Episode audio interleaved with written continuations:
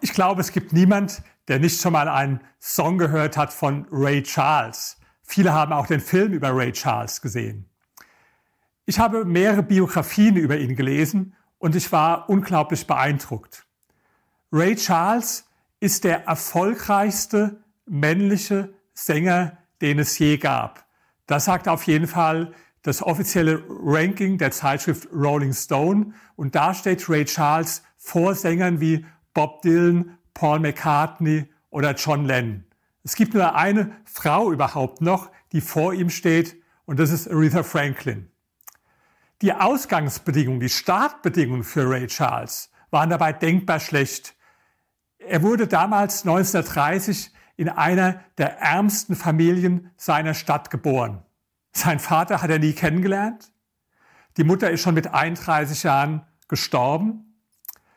Auch sein kleiner Bruder, der ist vor seinen eigenen Augen gestorben, wo er jung war. Und wenige Jahre später verlor er sein Augenlicht und war ab da blind. Aber Ray Charles hatte eine tolle Einstellung gehabt. Er hat sich durch seine Behinderung nicht behindern lassen. Und die Mutter hat ihn auch zur Selbstständigkeit erzogen. Er fing an, Fahrrad zu fahren, sogar blind.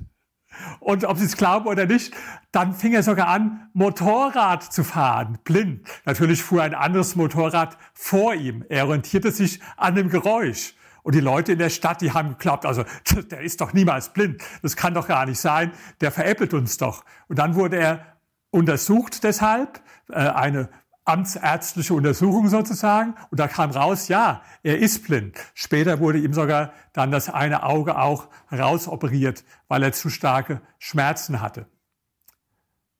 Ray Charles ist einer der erfolgreichsten Sänger der Geschichte und hat auch unglaublich gut verdient. Er hatte schon damals 100 Millionen Dollar. Das wäre ja heute weit über eine Milliarde.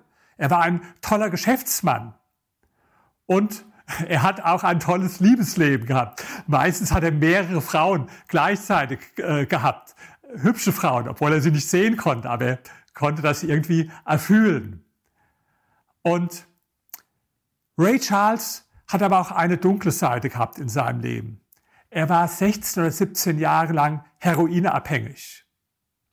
Und jetzt ist ganz entscheidend seine Einstellung, äh, wo er dann verhaftet wurde einmal.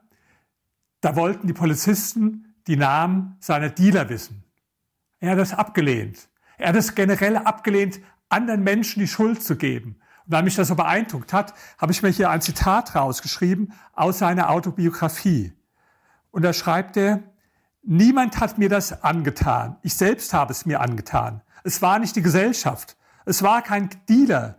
Es war nicht die Tatsache, dass ich blind war oder schwarz oder arm. Es war alles meine Entscheidung. Und außerdem, so verrückt es klingen mag, ich bereue nichts. Es war eine weitere Lektion in meinem Leben. Und wo man ihn dann aufgefordert hat, seinen Dealer zu nennen, sagt er, kein Weißer und kein Schwarzer brachte mich an die Nadel oder redete mir den Stoff ein. Verdammt, das Zeug kostet Geld und keiner verschenkt es einfach so. Ich musste selber auftreiben und ich wollte das Zeug ganz dringend. Also fand ich eine Möglichkeit, es zu bekommen. Und das ist es, was Sie von Ray Charles lernen können. Die Verantwortung für Ihr eigenes Leben zu übernehmen, für Ihre Erfolge und für Ihre Rückschläge und vor allen Dingen sich nicht als Opfer zu sehen, Viele Menschen sehen sich gern als Opfer. Sie benutzen ihre Nachteile oder vermeintlichen Nachteile als Ausreden. Ray Charles hat das nie getan, obwohl er wirklich allen Grund gehabt hätte, weil damals war, gab es noch eine wirklich knallharte Rassendiskriminierung in den USA und es war wirklich nicht einfach, schwarz zu sein für ihn damals. Und die Blindheit hätte er auch als Grund dafür nehmen können, dass er im Leben es zu nichts bringt. Aber er hat es nicht getan. Und das ist die Gemeinsamkeit, die Ray Charles mit allen erfolgreichen Menschen hat. Diese Menschen sehen sich als Gestalter ihres eigenen Schicksals.